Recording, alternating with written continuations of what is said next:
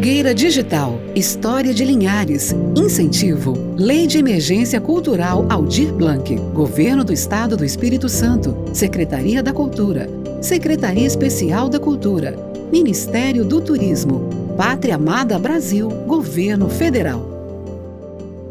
Humanos são seres apaixonados por história.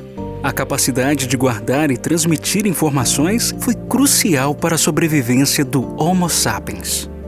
Nossos antepassados adoravam se reunir ao redor de fogueiras e contar histórias.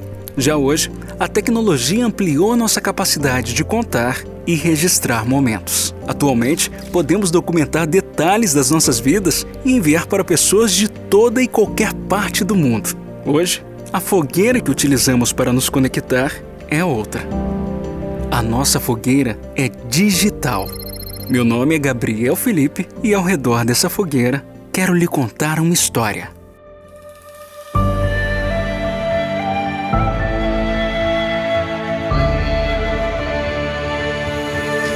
História de Linhares, Episódio 1 Poderíamos iniciar esse episódio falando sobre 1800 e contar como os grandes desbravadores chegaram até essas terras e iniciaram a construção daquela que hoje é uma das cidades mais importantes do Espírito Santo. Mas a verdade é que na nossa história o início nunca é bem o início. Aqui, o início de uns significou o fim de outros. E esses outros raramente têm um lugar de destaque na história. Afinal, os derrotados dificilmente têm voz. Então me permita iniciar essa história em 1799, um ano antes da história oficial de Linhares. Contudo, para contá-la, em alguns momentos será necessário recorrer à licença poética e à imaginação. Então, se você está ouvindo esse podcast em alguma parte dessas terras banhadas pelo Rio Doce, peço que feche os seus olhos por um minuto e esqueça tudo o que está à sua volta. Não há som de carros, não há casas e nem energia elétrica. Essas terras estavam cobertas pela Mata Atlântica.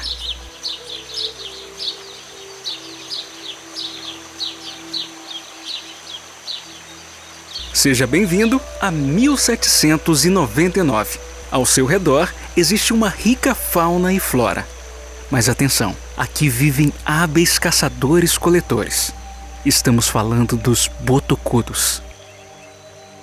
É muito provável que enquanto caminhamos por essa floresta imaginária, alguns deles estejam nos observando.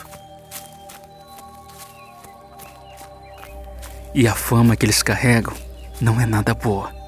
Ouvimos relatos que esses indígenas praticam antropofagia, ou seja, comem carne humana em rituais.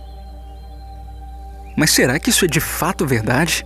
Ou apenas mais uma fake news para espantar curiosos? Para esclarecer essa dúvida, convidamos para caminhar conosco a professora e doutora em História Social, Ludmila Calimã. É, nas escolas se fala muito, ah, aqui viviam os indígenas, botocudos canibais. Pois bem, é, não se sabe se eles eram canibais. E a hipótese é que provavelmente eles não eram. Por quê? Porque a gente tinha índios que eram chamados canibais no Brasil, chamados tupinambás. E os tupinambás, a gente tem registros de documentos históricos de que pessoas entraram em contato com eles, eles praticaram canibalismo. Os botocudos, a gente não tem esse registro, que seria muito estranho, considerando que tem vários registros sobre eles. Ele só simplesmente fala, ah, eles eram índios bravos, índios canibais, mas em nenhum momento se fala assim, ah, aconteceu, é, o contato deles com outros povos gerou isso, aconteceu esse evento. Não existe esse, não existe documentado nenhum evento de que esses indígenas eles eram canibais, eles praticaram. O que a gente observa é mais uma questão de fofoca, né, o que a gente chama aí de né, boataria do século XIX para é, é, desacreditar, né, desvalorizar a cultura deles. Até porque nós estamos falando de um, um povo, né, e aí a gente está falando de colonização, eles precisam distrair coisas dessa terra, de expulsá-los, então eles precisam dizer que eles são índios ruins e que eles precisam ser exterminados de alguma forma. Então a melhor coisa é dizer o quê? Eles são canibais. É mais simples, né? De qualquer forma, é bom tomarmos cuidado. Afinal, estamos invadindo o território deles. E os botocudos têm um estilo de vida peculiar que pode causar uma certa estranheza. Os indígenas, diferente de a maior parte dos outros grupos que faziam vasilhames, que faziam peças. Os indígenas botocudos, eles, eles não tinham muita, é, vamos botar assim, cultura material, né? Não quer dizer que eles não tinham cultura, né? Eles produziam, é, mas eles não tem, eles eram seminômades, né? Diferente de alguns que eram um pouco mais sedentarizados, eles não tinham muita agricultura e eles eram excelentes caçadores, né? Os que a gente sabe é que eles para caça, para instrumentos de arco e flecha, eles eram fantásticos. Mas você fala assim, ah, mas eles moravam onde? Eles moravam muitas vezes debaixo de árvore, com é, moradias bem precárias. Por isso o estranhamento, né, de, contato entre pessoas, né, europeus, filhos de europeus e esses indígenas. Até indígenas que viviam no Brasil ficavam assustados, né, com esse modo de vida. Até então, os botocudos dessa terra viviam em harmonia com a natureza. Até esse ano de 1799, não há nenhum relato de que algum deles tenha tido contato com o homem branco. Pois, embora as colonizações já estivessem acontecendo em quase todo o canto do país, a coroa havia proibido a colonização dessas terras do Rio Doce. O Helber Costa Nascimento, presidente da Serliges, e a escritora e historiadora Maria Lúcia Zunt, que também estão conosco nessa caminhada, vão contar um pouco sobre essa proibição. Isso tinha um motivo. O motivo era a coroa tinha receio que houvesse qualquer contrabando de ouro e pedras preciosas oriundo das Minas Gerais. E assim esse Vale do Rio Doce ele ficou adormecido. Então já era habitado Vitória, era habitado Baixo Guandu, mas o Rio Doce não tinha nada, nada nem lá na Foz, nem lá na Foz, era proibido. Então os Botucu estavam aqui felizes da vida. Contudo, tal felicidade estava com os dias contados. Pois a coroa tinha outros planos para essa terra. Mas para entender melhor que planos são esses, será necessário utilizar a imaginação e avançar no tempo para 1800.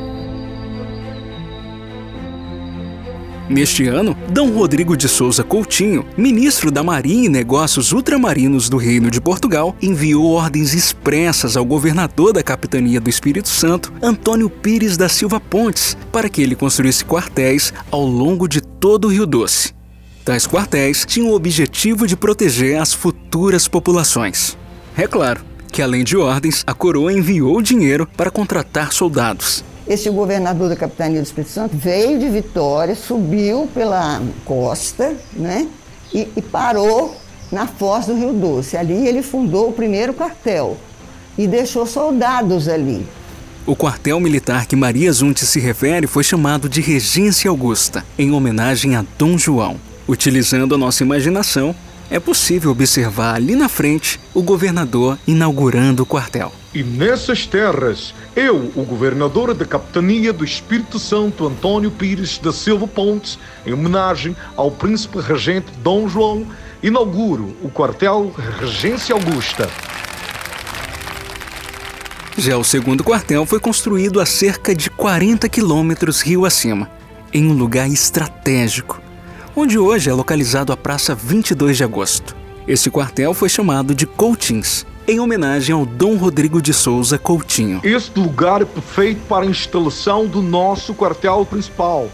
Como já homenageamos o príncipe regente no quartel anterior, penso que aqui é necessário homenagear o homem responsável por nossa aventura, meu amigo Dom Rodrigo de Souza Coutinho.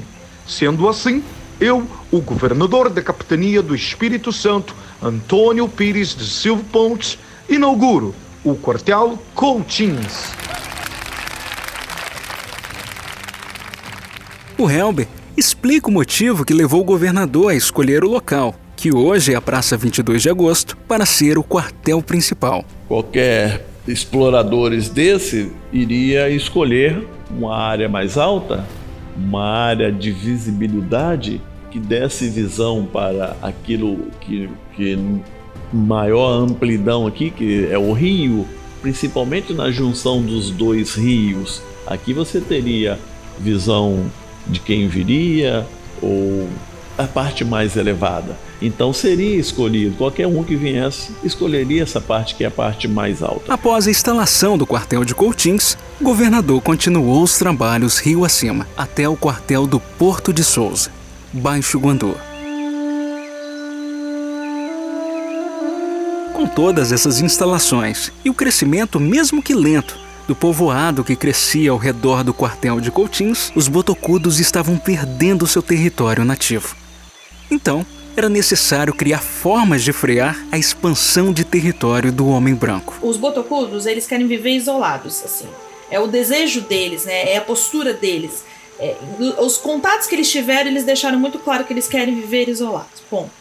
Então, só que o isolamento, o indígena, ele não é como nós que vivemos numa cidade e próxima a outras, né? O indígena ele explora a mata, ele precisa de um espaço vital muito maior.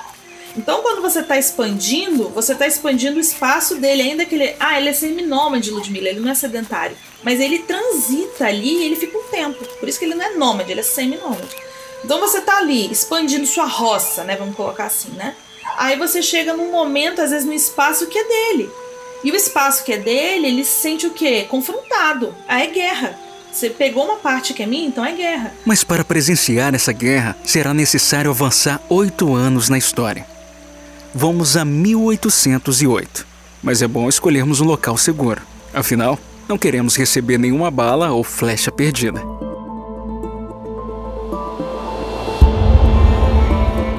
Assim, com a finalidade de frear a expansão de terras do homem branco, os botocudos arquitetaram um ataque em duas frentes. Com muita inteligência e um conhecimento profundo da região, o primeiro grupo de botocudos atacou de forma estratégica o quartel do Porto de Souza.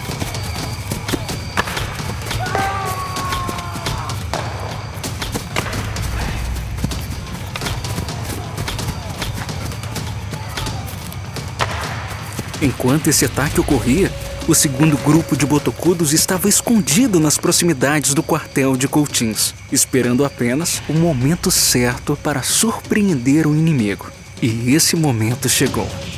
Foi o momento em que parte dos soldados do quartel de Coutins decidiram subir o rio com o objetivo de reforçar as defesas do porto de Souza que estava sob ataque. E os indígenas aproveitaram a oportunidade.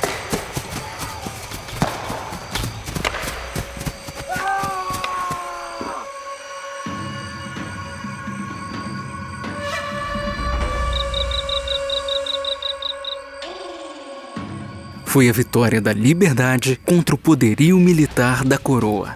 E isso é interessante que lá, na, se você pegar as atas da Assembleia Legislativa Provincial, século XIX, os, os deputados ficam. Eles falam deputado de província, né? Eles ficam chocados, revoltados com tudo isso e eles falam: não, temos que criar uma política é, mais é, organizada para o norte. Porque, gente, quando a gente fala de quartel, vocês podem pensar assim: tem, tem 10, 15 guardas. O quartel de é, regência tinha dois, três. É muito pequenininho, assim. Nós estamos falando de um lugar muito fraquinho também. Tem essa questão, ainda que tinham armas de fogo. Os botocudos do Rio Doce já estavam dando muito prejuízo e dor de cabeça para a coroa portuguesa. Isso não ia ficar de graça. Mas a continuação dessa aventura você confere no próximo episódio. Fique agora com um poema que diz muito sobre a nossa história. O texto é do poeta linharense Anderson Valfré. Quando se planta em terra fértil, o fruto desabrocha sem preocupação. Agora, se a terra é fraca, a gente cultiva para posterior alimento do coração. De toda rocha nasce uma flor e de todo rio nasce uma cidade. Em toda história encontra-se dor, mas no fundo só queremos a verdade. Terra e água foram feitas para andarem grudadas, como fruto no cacho, como os pés na estrada. Na descrição do podcast e no site fogueiradigital.org é possível encontrar as referências bibliográficas utilizadas neste episódio. Narração, direção e produção: Gabriel Felipe. Coordenação e poemas: Anderson Valfré. Narração secundária: Dene Passos.